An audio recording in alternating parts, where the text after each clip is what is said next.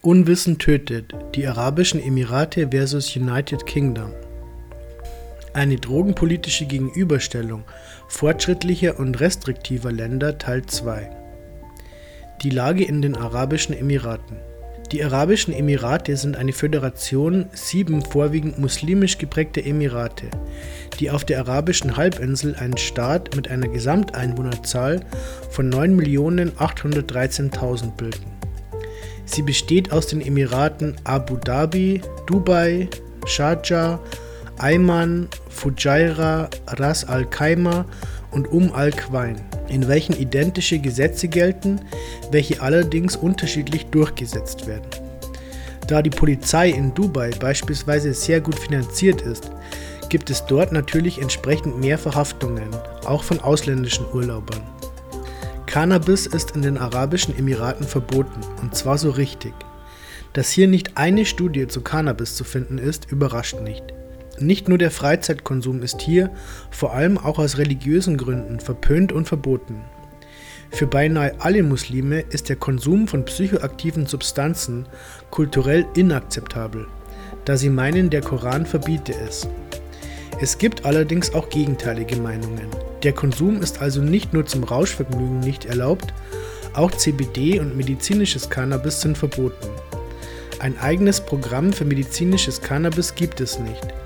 Und wenn man sich die regelmäßigen Verhaftungen von Urlaubern anschaut, bekommt man das Gefühl, dass sie es auch in anderen Ländern gerne verbieten würden, doch dazu später mehr. Die Gesetze. Nach dem Gesetz Nummer 14 von 1995 ist in den Arabischen Emiraten das Mitbringen, Importieren, Exportieren, Herstellen, Extrahieren, Separieren, Produzieren, Besitzen oder Einnehmen verboten. Bei Besitz droht eine Freiheitsstrafe bis zu vier Jahren und eine zusätzliche Geldstrafe von 10.000 Dirham, was 2.500 Euro entspricht. Auch für kleinste Spuren im Blut oder Urin droht dem Konsumenten Gefängnis. Bei Verkauf und Verbreitung sind die Strafen selbstredend nochmal empfindlich höher als bei bloßem Besitz. Hier setzt man mindestens 10, höchstens 15 Jahre Freiheitsstrafe und mindestens 20.000 Dirham, 5.000 Euro an. Der Handel kann auch mit dem Tod durch ein Erschießungskommando bestraft werden, was aber in der Regel selten geschieht. Die Erschießungskommandos sind normalerweise den Mördern vorbehalten, was den Beigeschmack allerdings nicht ändert. Als Teil des War on Drugs wurden 2014 neue Gesetze hinzugefügt, welche nun die Beschlagnahmung von Vermögen aus Drogenhandel und auch damit erworbenes Eigentum vorsehen. Dies ist allerdings im deutschen Gesetz nicht anders und plausibel. Auch Saatgut, selbst ungekeimt, ist strafbar. Ebenso der Anbau, denn auch Industriehanf ist in den Emiraten illegal. Entdeckt ein Landbesitzer verbotene Pflanzen auf seinem Land, ist er verpflichtet, dies zu melden. Ansonsten macht er sich ebenfalls strafbar und muss mit einer Verhaftung rechnen. Allerdings gibt es eine Ausnahme und diese macht Hoffnung. Mit Erlaubnis des Ministers für Landwirtschaft und Fischereiressourcen, welche in besonderen Fällen ausgestellt wird, ist der Anbau zu wissenschaftlichen und Forschungszwecken erlaubt. Populäre Verhaftungen der Anbau von Cannabis ist in den Arabischen Emiraten aufgrund der drakonischen Strafen sehr selten, kommt aber vor. 2011 wurden zum Beispiel acht Männer aus Bangladesch verhaftet, welche Cannabis im Gemüsebeet ihres Gartens nebst Gurken und Tomaten angebaut haben. 2013 wurde ein Asiate, welcher illegal im Land war, beim Anbau erwischt. Manche Menschen machen eben keine halben Sachen. Auch aus Dubai gibt es viele Verhaftungsgeschichten. 2009 wurde dort zum Beispiel ein Italiener verhaftet, festgehalten, verhört, abgeschoben und zur persona non grata, unerwünschte Person erklärt. Dies scheint in den Arabischen Emiraten eine relativ gängige Praxis im Umgang mit straffällig gewordenen Ausländern zu sein. Denn es gibt häufig Berichte über Touristen, die über Tage, Wochen oder sogar Monate festgehalten werden, um dann irgendwann ohne Verurteilung abgeschoben zu werden. Die Regenten der einzelnen Staaten begnadigen regelmäßig eine große Zahl von Menschen, welche mit geringen Mengen erwischt worden sind. Dies geschieht meist zu heiligen Anlässen und Feiertagen als Gnadenakt, was natürlich eine Doppelmoral und Willkür darstellt. Es gibt jedoch ein paar Menschen, die die volle Härte der absurden Gesetze zu spüren bekommen. Einer von ihnen ist Connor Clemens, ein in Dubai verhafteter Brite. In Clemens Blut wurden Spuren von Cannabis entdeckt. Allerdings hatte der Konsum in seiner Heimat stattgefunden. Connor Clement ist nämlich Cannabis-Patient und nimmt täglich Sativex und CBD-Öl ein.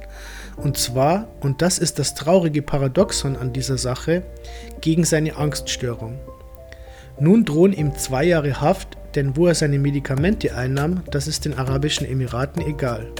Ähnlich wie in Singapur, wie das Hanfmagazin vor einer Woche berichtete, kann man bei Kontrollen an Flughäfen für im System befindliche Cannabinoide verhaftet werden. Die Gefängnisse sind international für ihre menschenrechtsverletzenden Verhältnisse bekannt. Die Zustände dort sind bei weitem nicht mit denen deutscher Gefängnisse zu vergleichen. Auch allgemeine Gewalt und Folter sind in Dubai nicht unüblich. Aufgrund dieses Wissens stellte Clement seinen Konsum rechtzeitig ein und verzichtete für seine Reise auf seine angstlösenden Medikamente. Und dennoch sitzt er nun wartend auf seine Anhörung, getrennt von seiner Familie mit einer Angststörung, ohne Medikamente in einem fremden Land, dem er eigentlich nur die Tourismuskassen füllen wollte. Danke Dubai.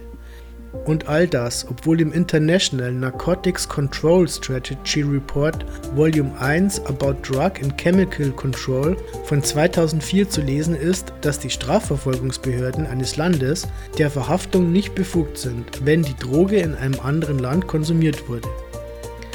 Ein weiterer Brite, der 2008 in die Fänge der übermotivierten Behörden geriet, war Keith Brown unter dessen Schuhsohle man sage und schreibe 0,003 Gramm Cannabis fand. Er wurde verhaftet und zu vier Jahren Gefängnis verurteilt, glücklicherweise aber nach vier Monaten entlassen. Das führt uns natürlich zu der Frage, wie ein solcher Fund überhaupt möglich ist. An den Flughäfen der Arabischen Emirate wird eine Technologie eingesetzt, die sich Terahertz-Spektroskopie nennt. Sie wird auch Ferninfrarot genannt und untersucht die Wechselwirkung von Materie mit elektromagnetischen Wellen. Mit ihr können geringste Mengen von Substanzen gefunden werden. Dies beschert dem Dubai Airport eine enorm hohe Detektionsrate. Es ist nochmals zu betonen, dass man am Airport nicht nur bei Ausstieg, sondern auch bei Durchreise kontrolliert werden kann. Wer also als Patient auf Durchreise von legal nach legal einen Tankstopp in Dubai macht, kann erschossen werden.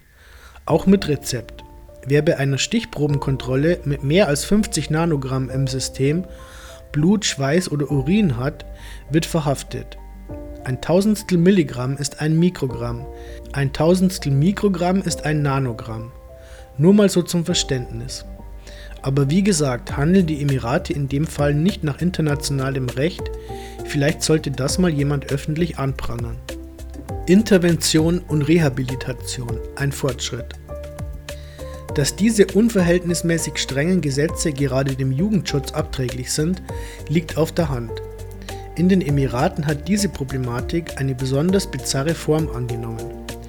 Laut Schätzungen des dortigen Gesundheitsamtes rauchen circa ein Drittel der jungen Jugendlichen die dort verbreiteten roten Ameisen, da diese einen ähnlichen Rausch wie Cannabis verursachen sollen. Der Konsum beginnt im frühpubertären Alter, sodass Kids bereits mit 13 Jahren anfangen, die von Gesundheitsexperten als stark gesundheitsgefährdend eingeschätzten Dämpfe zu inhalieren. Leider sind die Emirate so mit ihrem War on Drugs beschäftigt, dass sie es versäumten, zu dieser Gefahr Studien durchzuführen. Es wird allerdings von Wissenschaftlern angenommen, dass die Dämpfe Lungenfibrose, Nervenversagen und Schäden im Zentralnervensystem verursachen. In den vergangenen Jahren war die Betäubungsmittelintervention an Schulen sowie in den Medien spärlich bis gar nicht vorhanden. Vorhandene Programme zur Behandlung und Intervention von Suchterkrankungen waren bisher ausschließlich an psychiatrischen Kliniken und nicht an Rehabilitationseinrichtungen angebunden. Dass man Suchtkranke so nicht erreicht, da sie ein Stigma, eine Entmündigung und falsch gelagerte Hilfe befürchten, dürfte klar sein. Jedoch wurde 2002 endlich ein nationales Rehabilitationszentrum gegründet, welches derartige Leistungen anbietet und Bewusstsein für Suchtstoffe schafft. Initial hatte die Station eine Kapazität von 86 Betten und bis zu 40 Ambulanzplätzen, wurde nun jedoch mit einem neuen Gebäude auf 169 Betten aufgestockt. Das Programm ist so erfolgreich, weil sinnvoll, dass die Klinikleitung inzwischen mit Abu Dhabis Gesundheitsminister im Gespräch über eine landesweite Ausweitung ist. Spannende Fakten. Der Cannabiskonsum ist in den Arabischen Emiraten sowie der Konsum aller Betäubungsmittel sehr gering. Dass dies mit dem Glauben zusammenhängt, wurde eingangs schon erwähnt. Der Cannabiskonsum bei Jungen nehme allerdings zu, vermutet eine Studie des Nationalen Reha-Zentrums. Bei einer Befragung konnten 17- und 18-jährige Männer viele Namen von alkoholischen Getränken und viele Namen von Straßen nennen, die einschlägig als Orte des Drogenverkaufs bekannt sind. Als Gründe für ihren Konsum wurden Gruppenzwang, Langeweile, Konflikte mit Eltern und schlechte elterliche Aufsicht, Vernachlässigung genannt.